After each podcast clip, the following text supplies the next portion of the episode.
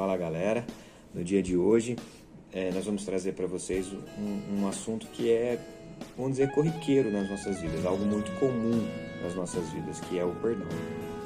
E, e por muitas vezes nós achamos que quando nós perdoamos as pessoas, é, somos nós que libertamos as pessoas, né? as pessoas que são libertas, porque é como se elas ficassem presas a nós com algo que elas fizeram de ruim em nossas vidas. É, de fato, isso é verdade, né? tanto que a Bíblia em Lucas, capítulo 17, dos versículos de 3 a 4, diz assim: Portanto, tenham cuidado. Se um irmão pecar, repreenda-o. Se ele se arrepender, perdoe-o mesmo que ele peque contra você sete vezes por dia, e a cada dia e a cada vez se arrependa e peça perdão, perdoe. Então, a Bíblia ela nos ensina que nós devemos realmente perdoar. Então, a, a impressão que fica é assim: nós devemos perdoar para que é, ele não fique com uma carga ruim.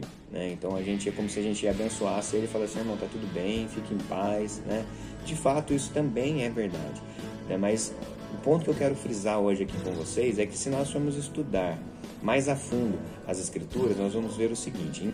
Em Mateus capítulo 18, dos versículos 34 a 35, nós temos o seguinte texto: E indignando-se, o Senhor entregou aquele servo aos carrascos, até que lhe pagasse toda a dívida. Assim também o meu Pai que está no céu fará com vocês, se do íntimo não perdoarem cada um a seu irmão. E irado, o Senhor mandou o homem à prisão para ser torturado até que lhe pagasse toda a dívida. Assim também meu Pai Celestial fará com vocês, caso se recusarem a perdoar de coração a seus irmãos.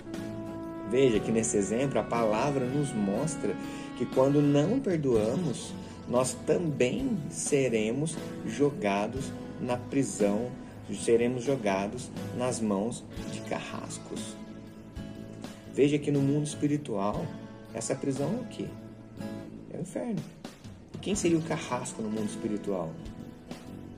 O inimigo, o demônio, o diabo.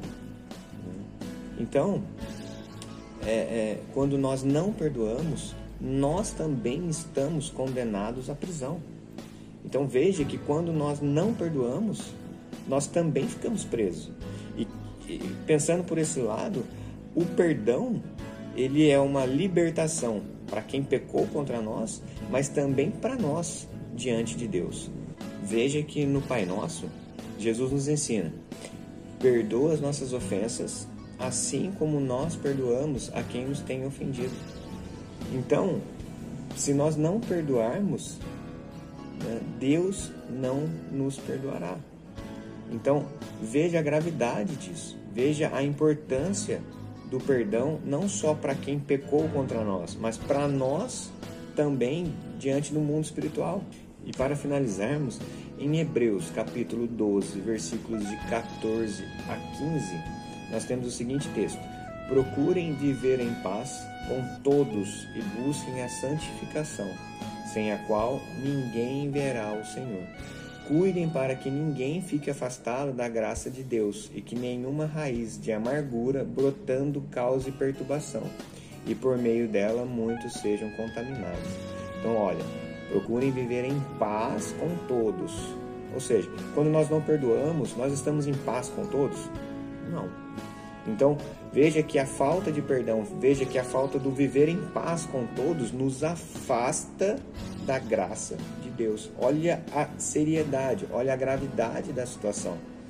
Então nós aprendemos no dia de hoje que o perdão ele não só liberta aqueles que pecaram contra nós, mas também né, ele nos liberta. Ele nos libera dessa prisão espiritual.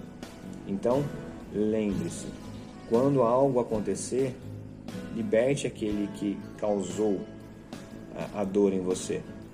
Mas, antes de mais nada, também pense em libertar-se. Amém? Semear 180 graus na contramão do mundo.